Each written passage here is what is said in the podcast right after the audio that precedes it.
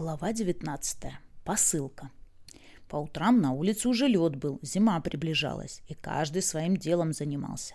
Шарик по лесам с фотоаппаратом бегал. Дядя Федор кормушки для птиц и лесных зверей мастерил, а Матроскин Гаврюшу обучал. Учил его всему. Палку в воду бросит, а теленок принесет. Скажет ему лежать, Гаврюша лежит.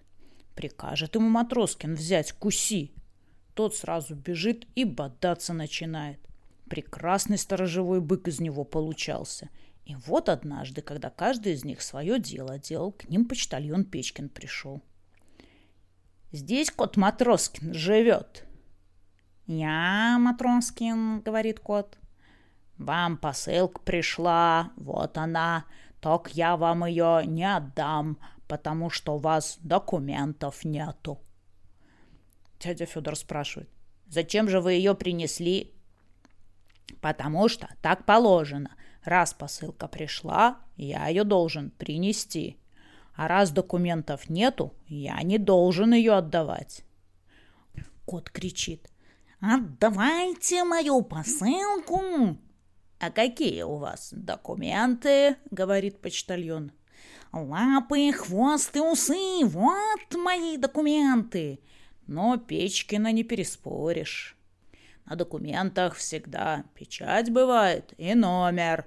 Есть у вас номер на хвосте, а усы подделать можно. Придется мне посылку обратно относить. «Как же быть?» – спрашивает дядя Федор. «Не знаю как, только я к вам теперь каждый день приходить буду. Принесу посылку, спрошу документы и обратно унесу. Так две недели. А потом посылка в город уедет, раз ее не получил никто.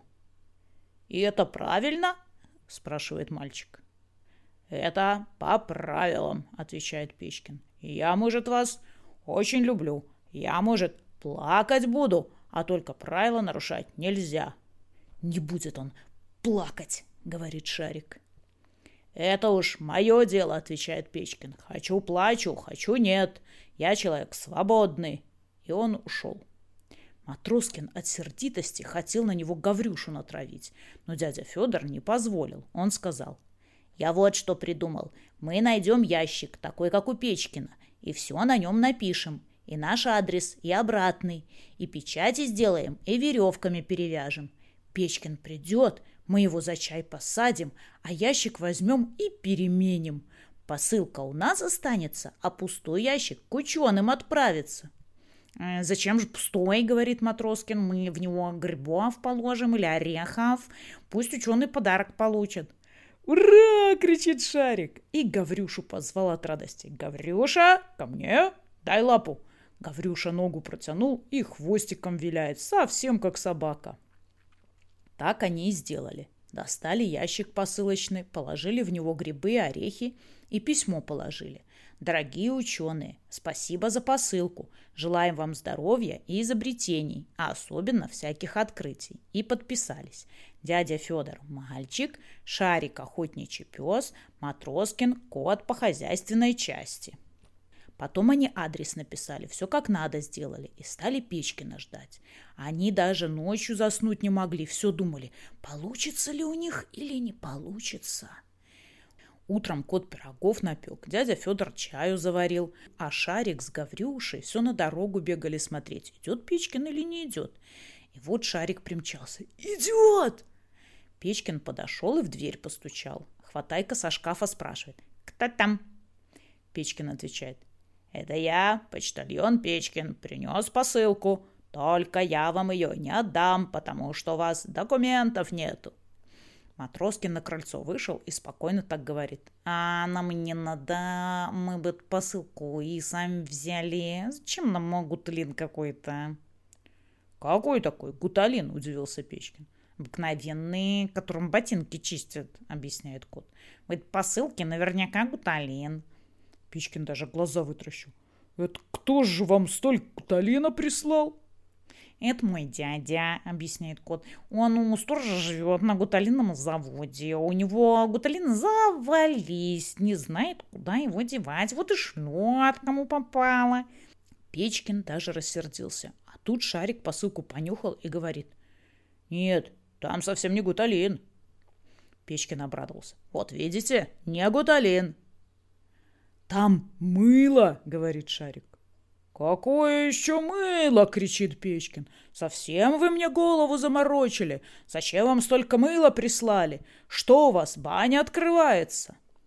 «Если там мыло, — говорит дядя Федор, — значит, его моя тетя прислала, Зоя Васильевна.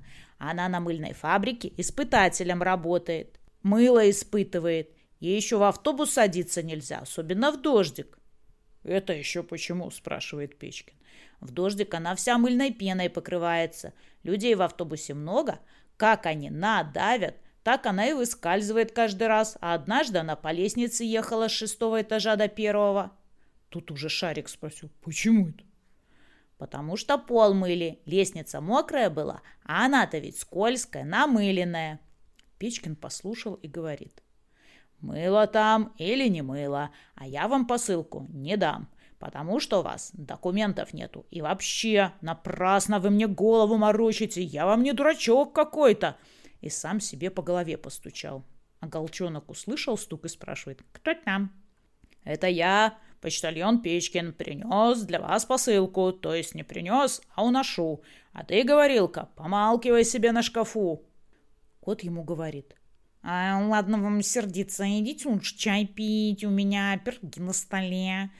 Печкин сразу согласился. «Я очень люблю пироги, вообще мне у вас нравится».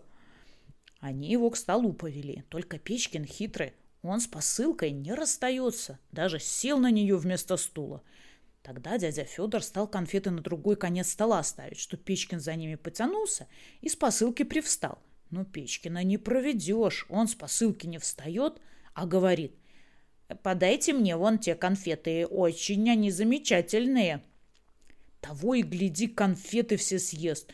Но тут всех хватайка выручил. Печкин две конфеты себе в нагрудный карман положил, чтобы домой взять.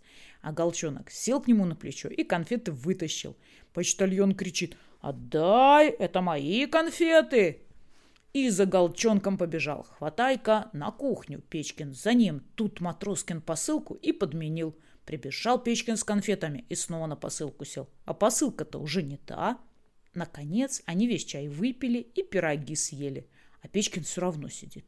Он думает, что ему еще чего-нибудь дадут. Шарик ему намекает. «Не пора ли вам на, на почту идти, а то скоро она закроется?» «И пускай закрывается, у меня свой ключ есть». Матроскин тоже говорит. «Мне кажется, у вас дом плитка не выключена. Очень может быть, что пожар будет?» «А у меня плитки нет», — отвечает Печкин.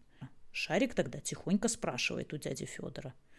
«Можно я его просто укушу? Чего он не уходит?» А у Печкина слух хороший был, он и услышал. «Ах, вот как!» — говорит. «Это я к вам со всей душой, а вы меня кусать собираетесь? Ну и, пожалуйста, больше я посылку носить не буду, я ее завтра же назад пошлю».